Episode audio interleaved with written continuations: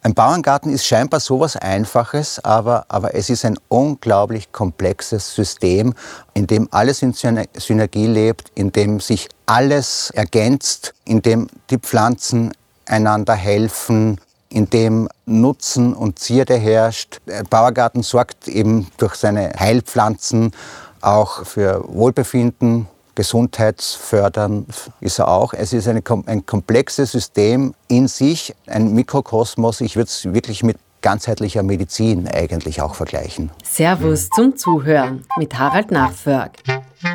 Dieses Mal der Bauerngarten, ein Kraftplatz an der Sonne. Dieser Podcast wird präsentiert von Makita eurem Experten für verlässliche und praktische Gartengeräte. Ja, hallo liebe Leute. Diesmal sind wir nicht im Studio, sondern wir haben das Glück draußen zu sein, weil der liebe Klaus Kramolz, unser Spezialist für Essen, Trinken, aber auch für den Garten, hat uns zu sich nach Hause eingeladen ins schöne Waldviertel. Und er zeigt uns heute seinen Bauerngarten und er wird uns auch erklären, worauf es bei einem Bauerngarten überhaupt ankommt. Hallo lieber Klaus. Hallo lieber Harald. Freut mich, dass ihr hier seid und äh, wenn ihr wollt, können wir gleich losstarten. Ja, bitte, ja? schauen wir uns den. Das heißt, dann nimmst du jetzt dann die Gartenhandschuhe, kniest dich dahin und jedes einmal das eine Beet da. Gut, danke, du teilst mich sofort ein, das gefällt mir gut. Dann werde ich es gleich angehen und du erklärst den zwei. Also ich habe mir vor einigen Jahren einen Bauerngarten angelegt, der in der Zwischenzeit um einiges gewachsen ist, weil ich einfach äh, den Bauerngarten für, für eine wirklich ideale Form von Garten halte. Mir das wahnsinnig gefällt und das ist auch, das ist eine Geschichte mit Tradition, ist aber auch wirklich in der Gegenwart verankert. Das heißt, Bauerngärten galt immer so ein bisschen als altmodisch, wird aber mittlerweile schon länger nicht mehr so gesehen. Und wenn ich wo vorbeifahre oder so übers Land fahre, sieht man die auch wieder äh, immer verstärkt. Mehr. Ja, ja, ja, immer mehr. Sie sind ja auch wunderschön. Aber Klaus, wie groß muss denn so ein Bauerngarten überhaupt sein? Ich glaube, er wird ja in vier Teile irgendwie aufgeteilt. Ist das richtig? Das kommt auf die Gesamtgröße dann an. Ja? Also der Bauerngarten muss nicht allzu groß sein, weil der Sinn und Zweck, also einer der vielen Zwecke des Bauerngartens war ja auch auf einem nicht allzu großen Raum doch eine Versorgungsvielfalt zu haben. Dieser Bauerngarten hat sozusagen eine Minimalgröße in seinem Ursprung gehabt von, von etwa 25 Quadratmetern, also quadratisch eben auch, 5 mal 5 ist mittlerweile, weil wir können uns dann ja noch das genauer anschauen, ist mittlerweile äh, um einiges gewachsen. Vielleicht, wenn man zur Geschichte der Bauerngärten etwas sagt. Ja. Der Bauerngarten ist ja eigentlich gar nicht so eine uralte Gartenform, wie man vermuten würde, sondern die Form und Art, die wir heute noch kennen, ist eine Entwicklung aus dem 19. Jahrhundert. Die kamen also um die Mitte des 19. Jahrhunderts, kamen die auf und haben aber natürlich ihre Wurzeln viel weiter zurück bis ins Mittelalter. Das stimmt schon. Ja? Und zwar in, in den Klostergärten von damals und in den Apothekergärten verschiedener Heilsgelehrter. Äh, und diese Elemente sind eben alle im Bauerngarten sehr stark verdichtet. Und was ist jetzt drinnen? Also ich habe gehört, äh, wird in vier Bereiche gegliedert und es ist auf alle Fälle drinnen Obst, Gemüse, es sind Kräuter drinnen und Blumen. Obst in eingeschränktem Maß eigentlich. Also natürlich gab es da und dort in größeren Bauerngärten auch Obstbäume, aber man hat eigentlich so Beeren und sonstige Sachen, die waren eigentlich immer so ein bisschen am Rande oder außerhalb oder in, in der Begrenzung in der, in der näheren Umgebung. Was halt drinnen war natürlich, ist das Gemüse mhm. des täglichen Bedarfs, bis auf Kartoffeln. Die hatte man also draußen am Acker. Ja. Dafür war der Platz auch nicht da. Klein, ja, Kartoffeln, ja. Das, das geht geht sich nicht aus in einem Bauerngarten. Ja. Also ich habe den Platz anderswo wieder nicht und habe bei mir jedes Jahr ein Kartoffelbeet, weil ich mittlerweile ein großer Freund geworden bin, des Selbstanbaus von, von Kartoffeln, weil das dann letztendlich auch einen wahnsinnigen Spaß macht, wenn man mit der Grabgabel dann irgendwann in einer gewissen Zeit kommt und die wie Trüffeln aus der Erde holt und sich über jede einzelne Kartoffel wahnsinnig freut. Ja, das ist wirklich ganz toll. Und, und wie viel hat, holst du raus, Klaus? Wie viele Kartoffeln holst du raus? Geht es für ja, ein Glas Kartoffelsalat aus? Der geht sich mehr aus. Ich habe eigentlich einen Ertrag von ja, so 8 bis 10 Kilo pro Sorte. Ja, das ist schon, das, das, das ist schon ordentlich. Da kommt man, ja. in einem Jahr bin ich, bin ich also weit über den Winter hinausgekommen. Ja. Muss man halt irgendwie schauen, dass man, dass man eher Wert legt auf lagerfähige Kartoffeln, mhm. äh, dann, dann geht das schon ganz gut. Ich schaue immer, dass ich irgendwie irgendwelche Sortenraritäten anbaue. Kipfler mag ich zum Beispiel wahnsinnig gern, die Naglerner Kipfler, der verwandt mit denen noch fast noch besser im Geschmack die Larat. Das ist eine alte französische Sorte, die auch bei uns recht verbreitet ist. Und ein paar mehlige Sorten für Knödel und Püree und, und eben Salatsorten. Ja. Ich würde sagen, wir schauen uns jetzt einmal deinen Kräutergarten einmal genauer an, gehen einmal rein. Der ist ja wesentlich größer als 25 Quadratmeter. Oder Bauer, du meinst den Bauerngarten. Der ist mittlerweile gewachsen, weil viele Dinge einfach äh, nicht mehr funktioniert haben. Ja? Ich liebe ja Tomaten, also Paradeiser in allen möglichen Sorten, also bis zu, schon bis zu 12, 14 Sorten im Jahr angebaut. Ja. Jeweils eine Pflanze nur mit ähm, paar Paradeisern halt von jedem Strauch. Aber das Problem mit Paradeisern im Freiland ist, äh, die mögen halt überhaupt kein Wasser von oben. Das ist ganz, ganz, ganz, ganz schlecht für Tomaten. Und wenn sie da stehen, und das Waldviertel ist ja doch ein bisschen eine kühlere, feuchtere Gegend, ja. da kannst du schon ordentlich herwascheln einmal. Das mögen die Tomaten gar also nicht. Also besser in den Topf und an die Hausmauer stellen. Ich habe sozusagen eine Seite des Bauerngartens, jetzt da habe ich den Zaun durch ein Glashaus ersetzt. Das ist Sieht man. ja, genau. Im Glashaus äh, tue ich etwas, worüber die Gartenliteratur eigentlich immer schimpft und sagt, das geht gar nicht. Ich baue nämlich da unorthodoxerweise Tomaten Tomaten und Gurken zugleich an. Das soll man nicht, Warum soll man das nicht? Weil, sie, weil sie eigentlich letztendlich unterschiedliche Bedürfnisse haben. Die Tomaten haben gerne eine gemäßigte Hitze, die haben es gern schön ruhig und, und ein bisschen trockener und gemäßigt warm. Und die Gurken, die sind richtig, also die hätten die gerne die haben ja, die hätten gerne eine Sauna. Ja, die hätten, die hätten richtig gerne eine Sauna. Für die kann es gar nicht heiß, genug dampfen und ja. so irgendwie. Äh, und, und das dampfige Klima ist dann wieder schlecht für die Tomaten, weil das führt natürlich dann wieder zu, zu Pilzerkrankungen mhm. und, und mhm. aller Art. Ich muss ehrlich sagen, auch wenn ich es anders machen würde und die Erträge wären größer, wüsste ich ja gar nicht, wohin mit all dem. Ja. Es ist genug und ich finde, es schaut einfach wahnsinnig schön aus, wenn man da reinschaut und links wachsen die Gurken und rechts wachsen die Paradeiser. In allen Farben. Mit den Akkugartenhelfern von Makita bringen wir das eigene Paradies mühelos in Form. Das Besondere an Rasenmäher, Heckenschere und Kettensäge von Makita, ein und derselbe 18 Volt Akku, kann alle Geräte betreiben. Das schont nicht nur die Natur, sondern auch unser Geldbörsal. Entdeckt jetzt über 275 langlebige Akkugeräte für euer Zuhause auf makita.at. Aber jetzt zum äh, Bauerngarten. Wie hast du den strukturiert, Klaus? Der Bauerngarten hat in seiner ursprünglichen Form klassische äh, Wegkreuzung in der Mitte und ist bei mir in vier große Beete unterteilt. Ja. Äh, das Wegkreuz in der Mitte ist noch ein, ein, ein Relikt aus der Zeit der Klostergärten, wie man äh, unschwer vermuten darf. Und, und diese Viererteilung macht wirklich Sinn, weil ja auch irgendwie dadurch die Fruchtfolge sehr gut gewährleistet ist. Ja. Man kann das in jedem Beet kann man das abwechseln. Ja.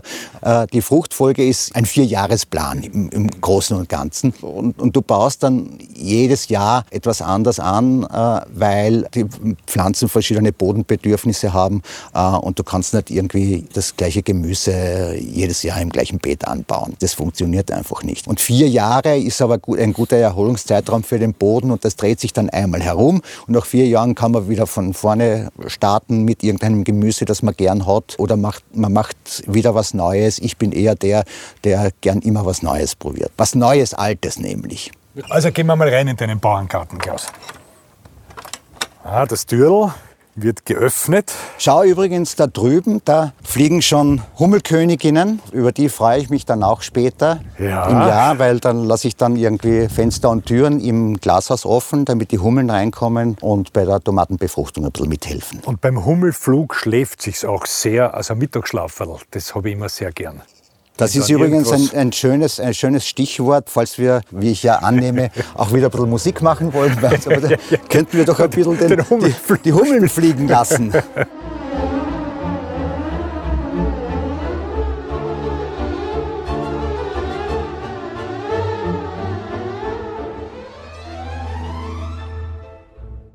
Also hier äh, haben wir einen Bereich, da wachsen Kräuter. Also gleich beim Reinkommen auf der linken Seite, damit ihr euch das vorstellen könnt, ist ein großer Teil eben mit Kräutern. Ein großer Teil mit Kräutern. Da ist zum Beispiel ein wirklich gut verholzter Salbei, der gar nicht aufhören will zu wachsen und den man wirklich irgendwie stutzen muss. Daneben haben wir verschiedene Sorten von Thymian. Ganz wichtig Majoran, Oregano und verschiedene andere Dinge, die ich halt eben auch gerne in der Küche verwende, wie Zitronenverbene. Und hier, da sieht man wirklich, was da wirklich schon beginnt zu wuchern. Das ist mein französischer Estragon. Das ist die beste Estragon-Sorte. Also es gibt den russischen, den deutschen und den französischen. Die ersten beiden sind leider nicht so aromatisch. Der französische ist ganz wunderbar. Er ist aber auch ein richtiger Wucherer. Ja. Also ich habe irgendwann einmal vor Jahren ein Stöckchen gekauft und jetzt hat er sich im ganzen Beet schon ausgebreitet, so dass ich sogar irgendwie zu den anderen Kräutern hin eine Wurzelsperre Kann ich den ins habe. Hochbeet setzen? Also ich wüsste nicht, warum das im Hochbeet nicht funktionieren sollte. Ja, weil er hat sich so natürlich, ausbreitet, hat natürlich auch den Vorteil, da hat er wirklich Grenzen gesetzt. Ich habe auch am Balkon in meiner Wohnung einige Ableger von hier entnommen und da gedeiht er wunderbar Mhm. im Topf. Da sind wir aber noch bei einem Thema, weil du sagst, alle deine Küchenkräuter.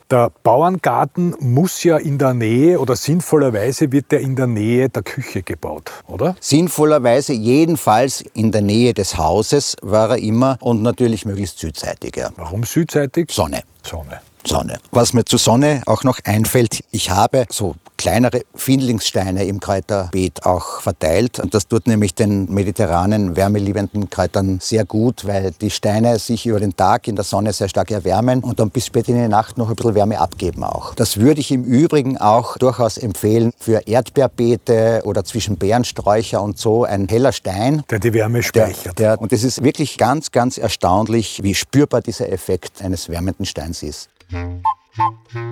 Thank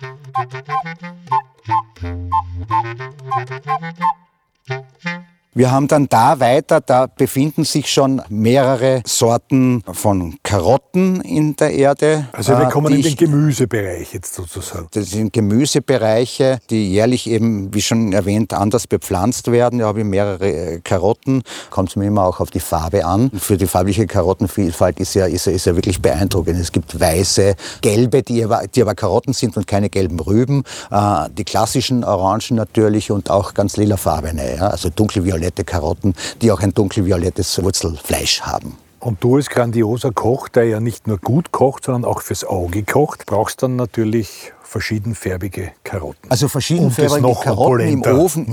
Ofen geschmort. Schmeckt erstens einmal köstlich und sieht auch wirklich ganz, ganz fantastisch aus. Ja. Wir haben hier immer auch Rüben in verschiedenen Farben, also klassische rote Rüben in länglicher, zylindrischer Form, runde rote Rüben, Goldrüben und eben die in ihrem Inneren rot-weiß gekringelten Chioccia-Rüben. Das, ist- das ist auch ein ganz, ganz, ganz, ganz tolles Gemüse. Da kommt man auch irgendwie fast das ganze Jahr über damit aus, weil von denen lege ich dann immer auch welche ein. Und die Goldrüben sind natürlich am wertvollsten. Die Goldrüben, billigen die, Gag die, die anzubringen. Goldrüben sind absolut am wertvollsten, ja. So, dann geht's weiter. Dann geht's hier weiter. Da sind einige nützliche Heilkräuter auch. Was zum Beispiel ganz wunderbar ist, äh, Entschuldigung, aber du mischst es. Also du hast jetzt nicht die Kräuter im Kräuterbereich, sondern die Heilkräuter sind jetzt praktisch im Gemüsebereich. die Heilkräuter sind in dem schmalen Streifen äh, entlang des Zauns. Ja, Doch abgetrennt, ja. Doch, Sehe ich doch, jetzt ab, doch, doch abgetrennt. Also da ist Mhm. ein Beet, dazwischen ist ein Gehweg und dann kommen eben so, so Heilkräuter wie, was ich sehr gerne mag, die Mariendistel, die auch, ein, wenn sie dann hochgekommen ist und zur Blüte gelangt, sieht aus wie eine kleine Artischocke, wunderschön, lila, violett. Äh, und die Samen sind überaus nützlich, weil da kann man dann Auszüge daraus machen und das tut dann der Leber sehr gut. wenn man, na gut. Ja, lass mal das. Trink mal einen Lassen wir Schnaps drauf. Genau. Und Schafgarbe und alle möglichen Sachen sind hier. Zwischendurch immer wieder auch, das kommt schon sehr hoch, ist noch nicht ganz zur Blüte gelangt. Was ich auch äh, für extrem wichtig halte in einem Bauerngarten ist der Borretsch, den ich sehr gern mag, obwohl er auch ein zum Wuchern neigendes Pflänzchen ist. Äh, aber der Borretsch, wenn es eine unendliche Liebe gibt, dann ist es die zwischen Borretsch und Bienen. Damit lockt man wirklich irgendwie Bestäuber äh, Sonderzahl in den Bauerngarten. Das ist also ganz wunderbar. Bienen lieben also den Porridge und äh, Schnecken lieben aber alles andere, was es so in einem Bauerngarten gibt. Was machst du eigentlich dagegen? Also wir reden jetzt von den Nacktschnecken, von den spanischen genau. Wegschnecken vor genau. allem, weil die anderen sind ja so wahnsinnig schön anzuschauen. Also die Weinbergschnecken, die, die gibt es hier auch noch, werden, werden leider Gottes etwas weniger. Aber die Schnecken, die wir nicht im Gemüsegarten haben wollen, es ist schwierig. Also ich vertraue auf sehr vieles, was am Markt angeboten wird, gegen Schnecken nicht. Ja. Mhm. Ich habe auch die Erfahrung gemacht, also Kupferbänder, ich glaube, es hat keinen Sinn. Der Erfolg ist enden wollend. Man kann immer nur irgendwie ein bisschen den Bestand regulieren. Also ich habe in meine Beete äh, etwa 25 cm breite, dickere Holzbretter gelegt, die einerseits äh, die Bearbeitung der Beete erleichtern, weil man da auf dem Holzbrett bis in die Mitte hinein gelangt, ohne irgendwelche Gemüse zu zertreten. Und die sind eben nicht fix im Boden verankert und die Schnecken versammeln sich dann äh, immer unter den, unter den Brettern, dann kann man sie abklauben und wegtragen. Ah, das ist eine sehr feine Lösung.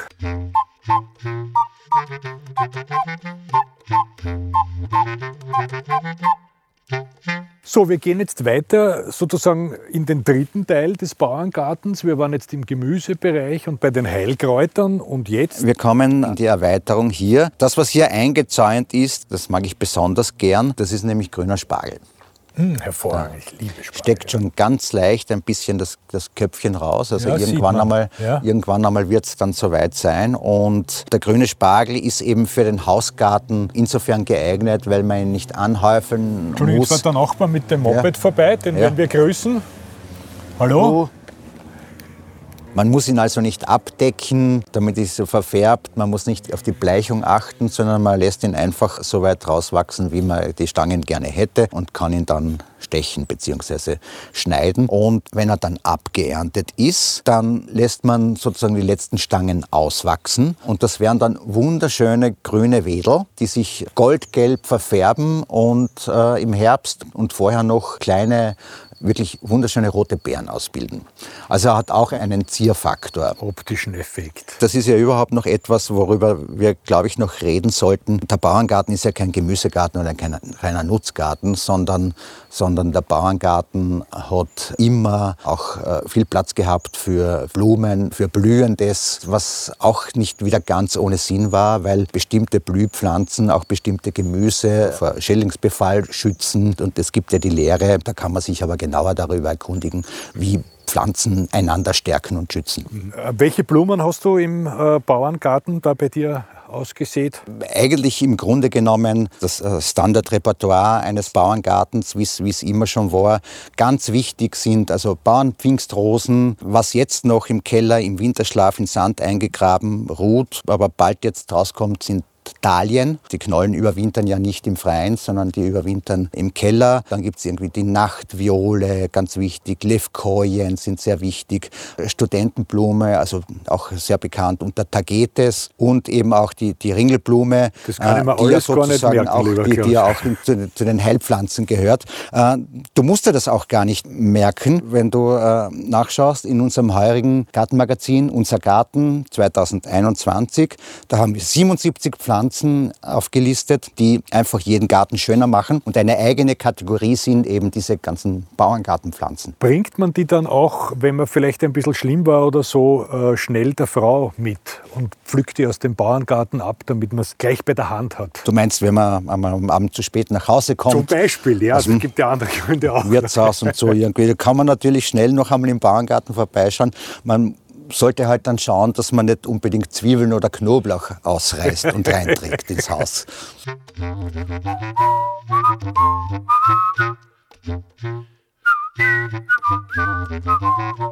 Ein Bauerngarten hat einen Zaun. Warum eigentlich? Erstens einmal hat es natürlich auch einen ornamentalen Effekt. Bauerngartenzäune, also meistens aus Holz, manchmal auch Steinkonstruktionen, aber das ist eher seltener. So, so richtig Staketenzäune, Jägerzäune und so weiter und so fort. Aber wie schon der Name sagt, Jägerzaun und so, das deutet ja schon ein bisschen darauf hin. Ein wesentlicher Effekt früher war natürlich der Schutz vor Wild und Wildverbiss. Also wenn da irgendwie die Feldhasen im Frühjahr den Bauerngarten erobern, dann, dann bleibt von den jungen jungen Trieben oder die Rehe auch, dann bleibt von den jungen Trieben nicht mehr viel übrig. Also Rehe mögen ja eben auch Rosen sehr gerne Rosentriebe. Übrigens auch Rose, auch ganz wichtig im Bauerngarten, ist auch und wird heute sehr gern wieder verwendet. Also Kletterrosen, die dann einen Rosenbogen umranken, der das Portal zum Bauerngarten bildet. Wie auch hier, das sind also zwei Rotblühen, die blühen noch nicht, aber die werden dann irgendwann einmal dieses Tor in, in Rot Wenn man und da bei Grün dir reinkommt erleuchten in den lassen. Bauerngarten. Genau. Ja. Und am Zaun sehe ich, also der hat ja auch äh, wahrscheinlich den Grund, dass man auch Dinge aufhängen kann. Ich sehe bei dir da ein paar Heferln, ich sehe ein Horn, ein altes Horn für den Schleifstein, den man für die Sense braucht. Ja, wahrscheinlich Werkzeug wirst du auch hinhängen, damit du es gleich bei der Hand hast. Ist Das kann man, diese Zaunlatten kann man natürlich irgendwie nutzen. Das schöne Töpfe und so, die man verkehrt auf die Latten steckt, sind ein hübscher Anblick. Dann hat man natürlich auch so Fundstücke, die man im Die alten Reibe Haus Beispiel, findet. Die Die, alte, die alte verrostete, verrostete Reibe. Das sind Dekorationsstücke oder das, das, das Kuhhorn hier, das früher auch zum Werkzeug fürs äh, Sensenschleifen gedient hat. Da hat man immer einen Schleifstein reingesteckt. Ja. Genau. Das hat Da mein muss der- Großvater sollte, hat das auch noch Sollte gehabt. nass, sollte Ja. nass sein und so. Und was man hier davor sieht, irgendwie beim Rosenbogen, das, das ist natürlich auch ganz wichtig, sieht erstens einmal schön aus. Die Rosenkugeln aus Glas hier. Das wollte ich gerade sagen, die, haben, die sind nicht nur aus dekorativen Ah. Die Gründen sind nicht nur aus dekorativen Gründen da, sondern die füllt man dann mit Holzwolle oder mit Stroh und äh, schafft damit Rückzugsorte und Wohnungen sozusagen für allerlei Gartennützlinge, also die sogenannten Ohrenschlürfer, sind ja ganz wunderbar wenn, und leisten hervorragende Dienste, wenn, wenn eine Rose beispielsweise von Blattläusen befallen ist. So. Schauergeschichten hat es in meiner Kindheit gegeben zu den Ohrenschlüpfern. Was da, die schlüpfen durchs Ohr und, und, und fressen das Hirn auf und so. Ich habe Angst gehabt. Absolut ungerecht, absolut ungerecht den Tieren gegenüber. Das sind wirklich, wirklich ganz, ganz, ganz, ganz eifrige Gartenhelfer. Und ich werde mir jetzt aber einmal kurz anschauen, ob du das auch wirklich die Rosenkugel so richtig äh, platziert und mit Wolle ausgefüllt hast, wie man es tut. Wichtig ist sagen, natürlich, wichtig ist natürlich, dass man die Rosenkugel nicht dicht auf einen Stock draufsteckt, sondern das muss woggeln und Genau, da muss, da müssen da die muss das, das, können. Ja, sitzt, passt, wackelt und hat Luft. So, Hast du würde ich super das gemacht, formulieren in dem Fall. Einmalig. Sensationell. Wahrscheinlich schon voll bewohnt. Genau, da wurdelt schon drin. Deine Rosenkugeln sind aus Glas. Wer übrigens auf der Suche ist nach Rosenkugeln, bei Servus am Marktplatz gibt es auch welche. Sehr, sehr schöne. Sie sind mundgeblasen oder mit der Hand gemacht, weil wir auch welche aus Ton haben, nicht nur aus Glas. Einfach reinschauen. servusmarktplatz.com.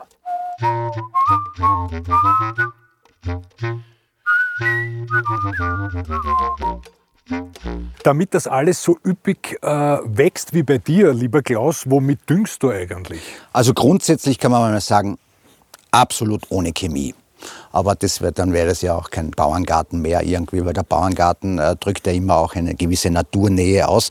Ich dünge mit äh, Hornspänen. Ich sammle auch Kaffee. Ich habe also schon jahrelang keinen Kaffeesatz mehr weggeworfen, sondern sammle den. Und da kann man das getrocknete Pulver kann man entweder direkt auf die Beete aufstreuen. Man kann den Kaffeesatz auch in Wasser ansetzen und einen Sud dann auf die Beete gießen. Das funktioniert auch. Und was ganz wichtig ist, ist der Kompost, den ich da hinterm Stadel angesetzt habe. Das ist natürlich sehr praktisch, wenn man sowas hat. Also da geht kein Gemüse, kein rohes Gemüse, keine Gemüseabfälle gehen mehr irgendwie in den Mist. Das sammelt man alles dort hinten, auch was sonstiges, was man aus den Beeten rausreißt und so. Das wird alles wertvoller Kompost. Und was ich auch äh, Pferdemist habe ich da hinten gesehen. das ist Pferdemist. Äh, Den habe ich mir heuer schon von einem sehr lieben Bauern im Ort besorgt, der zwei herrliche Norika-Pferde hat, die auch äh, sehr viel spenden. Und da haben wir also große Tröge im Kofferraum hierher gebracht. Die sind jetzt fürs Beet äh, noch ein bisschen zu scharf und kompostieren jetzt noch eine Weile vor sich hin und dann kann man sie wunderbar in die Erde einarbeiten. Was ich allerdings auch schon gemacht habe und wovon ich, wo- wovon ich wirklich begeistert war, ich habe im Tiergarten Schönbrunn mir Elefantendung besorgt. Ist nicht wahr. Das ist ein absolutes Wundermittel und kann im Gegensatz zu Pferdemist auch gleich verwendet werden, weil die Elefanten ihre, ihre pflanzliche Nahrung viel weniger verdauen. Dadurch ist der ganze Dung weniger scharf und da schwören einige Leute drauf und ich finde das einen tollen Service vom Zoo, dass man dort irgendwie. Äh, das finde ich toll, ja. das kriegt man so ohne weiteres. Hervorragenden für käuflich erwerbbar. Ja, schon, aber man kann also, reingehen und sagen, äh, ich hätte gerne einen ah. Elefantentung und man wird nicht für, für verrückt erklärt. Das kann man machen, ja. Und das ist, finde ich, schon noch wichtig. Also den Pferdemist, den darf man nicht sofort auftragen. Den muss man eine Zeit lang einmal. Der Pferdemist, der Pferdemist ist, ist grundsätzlich ein bisschen zu scharf, um es jetzt in normale Beete einzuarbeiten. Äh, was man allerdings sehr wohl machen kann, in einer tieferen unteren Schicht ein bisschen Pferdemist ins Hochbeet einarbeiten. Da kommt aber dann noch Gartenerde oder spezielle Erde für die Bedürfnisse der Pflanzen, die man dort anbauen will.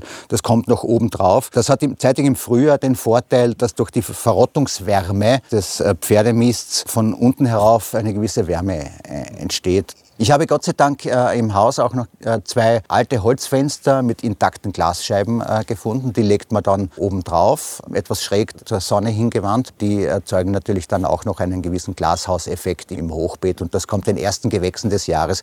Sind in erster Linie Salate, kommt das natürlich auch zugute. Ziehst du da im Hochbeet ein paar Dinge vor, die du dann in den Bauergarten übersiedelst? Nein, das habe ich noch nie gemacht. Das Hochbeet ist eigentlich bisher äh, bei mir ausschließlich äh, Salaten vorbehalten geblieben. Jetzt wenn man beginnt, einen Bauerngarten anzulegen. Also wir haben schon gesagt, er soll mindestens 25 Quadratmeter groß sein. Aber womit beginne ich dann? Wo kommt das Saatgut her? Worauf muss ich da aufpassen? In einem Bauerngarten macht es natürlich auch Sinn, samenfestes Saatgut zu, zu erwerben. Das hat den Vorteil, dass man dann später bei der Beschaffung weniger Probleme hat, weil man die Samen, die daraus entstehen, wieder verwenden kann. Ja? Also, also samenfest heißt wieder Samenfest ist sozusagen das Zauberwort dafür. Im Gegensatz dazu gibt es also F1-Hybriden, da funktioniert das nicht wirklich. Also nächste Generationen wieder anzubauen. Und es funktioniert eigentlich mit den meisten Pflanzen. Man muss halt nur bereit sein, einige von ihnen auch auswachsen zu lassen. Ja, also manche Pflanzen reifen,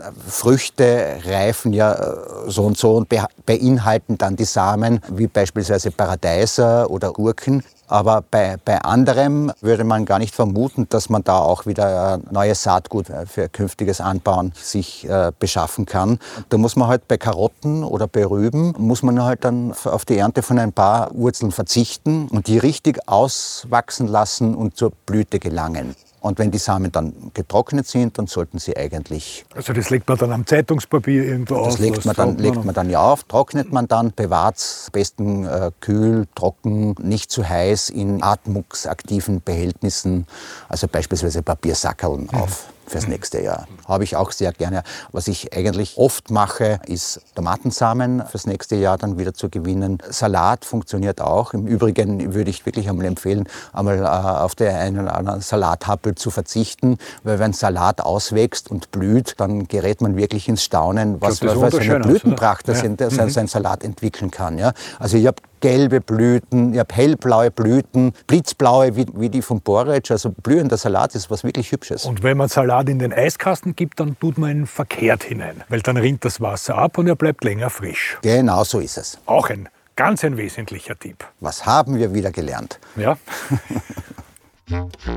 Wir haben jetzt Mitte April. Wann hast du denn begonnen, heuer, Klaus, den äh, Bauerngarten wieder herzurichten? Und was ist denn jetzt alles noch zu tun? Wann man beginnt, kann man nicht ganz genau nach Datum sagen, weil das immer auch mit dem klimatischen Verlauf und mit dem Wetterverlauf des Jahres zu tun hat. Es sollte jedenfalls der Boden nicht mehr gefroren sein. Wenn also nicht mehr allzu viele Fröste angesagt werden, schadet das der Sache natürlich auch nicht. Ich beginne also, also wir beginnen, muss man eigentlich genau sagen, meine Frau und ich, das machen mit dem, dem Herrichten der Beete. Also da wird einmal allfällige Gründüngung aus dem Vorjahr, wird dann in den Boden eingearbeitet, dann wird, werden die Beete noch einmal durchgejätet und dann kommen die schon erwähnten Dünger alle rein und natürlich auch zur Ergänzung immer wieder ein bisschen neue, frische, gute Gartenerde. Dann werden die Beete hergerichtet und dann kann man eigentlich mit den Pflanzen schon beginnen, die man nicht vor überzieht, sondern die gleich direkt in die Erde kommen. Heuer ist nicht so viel drinnen noch, aber Karotten und Rüben stecken schon drin. Und habt ihr euch die Bereiche aufgeteilt? Weil du gesagt hast, deine Frau Katrin macht da natürlich auch fleißig mit. Die sitzt jetzt übrigens am Gartenbangerl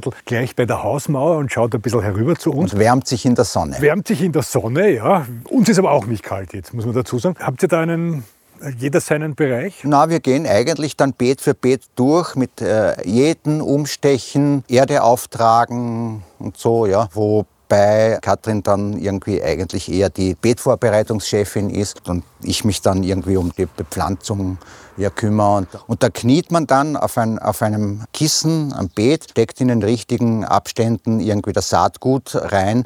Wobei ich jetzt noch etwas sagen möchte. Man sollte sich wirklich daran halten, an die Angaben, in welchem Abstand man sät, weil ich neige immer dazu, zu eng zu sehen und dann treten die Gemüsepflanzen einander auf die Füße und das mögen sie halt gar nicht. Ja. Und dann muss man wieder viel mehr vereinzeln, pikieren, das ist dann sehr mühsam. Ja. Also wenn 25 cm Abstand steht, dann sollte man auch 25 cm einhalten und, ja. nicht, und nicht irgendwie vielleicht zwei, drei Samenkörner mehr äh, unterbringen wollen, weil dann wird es gleich wieder zu eng. Das ist ein altes Gartenleiden von mir, ja. Und später dann kommen dann die vorgezogenen äh, Pflanzen raus, die ich jetzt noch im Haus am Fensterbankerl auf der Südseite äh, stehen habe. Das sind eben Tomaten und Gurken, die dann ins Gewächshaus kommen. Und das sind, sind also so Dinge wie Kohlsprossen und, und Kohlrabi, die man vorzieht. Den Lauch ziehe ich auch vor. Der kommt dann im Mai erst raus und vorzugsweise dann auch nach den Eisheiligen, wenn es dann eigentlich wirklich Schluss sein sollte mit den Frösten. Und ab dann wird nur mehr geerntet geerntet. Und dann, dann wird äh, wechselnd gejätet und geerntet und gedüngt und gegossen. Ähm, was macht denn so eine Freude am Bauerngarten? In gewissem Sinne erschafft man sich eine kleine Welt. Man ist von Anfang an dabei, man hat das selbst angelegt, man unterzieht sich einiger Mühe und man wird dann aber für die Mühe auch wunderbar belohnt. Für mich bestehen Belohnungen halt in erster Linie auch aus guten Lebensmitteln, von denen man die Art, wie sie äh, gezogen wurden und die Herkunft auch bestens kennt. Das ist das Schöne am Bauerngarten. Und der Blick an einem Wochenendmorgen aus dem Küchenfenster heraus wenn die Singvögel im Rosenbogen herumhüpfen und, und später im Jahr dann auf den reifen Sonnenblumen herumturnen, das ist schon sehr schön. Ein kleines Paradies auch. Und es ist ein kleines Paradies. Ja. Den Apfel ja. soll man nicht essen, angeblich. Den Apfel soll man nicht essen, der wächst aber drüben auf den Obstbäumen. Das ist 20 Meter vom Bauerngarten entfernt.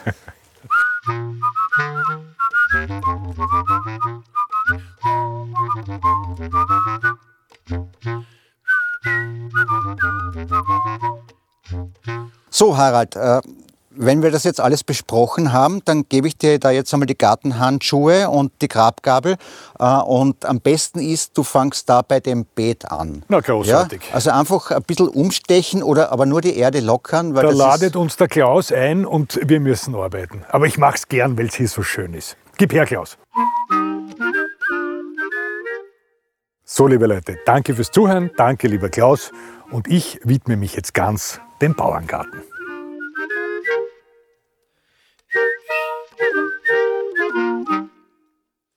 Wenn euch der Podcast gefallen hat, freuen wir uns, wenn ihr den Kanal von Servus in Stadt und Land abonniert und uns eine Bewertung dalasst. Das aktuelle Servus Unser Garten könnt ihr übrigens auch versandkostenfrei bestellen. Alle Informationen dazu sowie Inspirationen und Nützliches für Garten, Balkon und Terrasse findet ihr auf servus.com.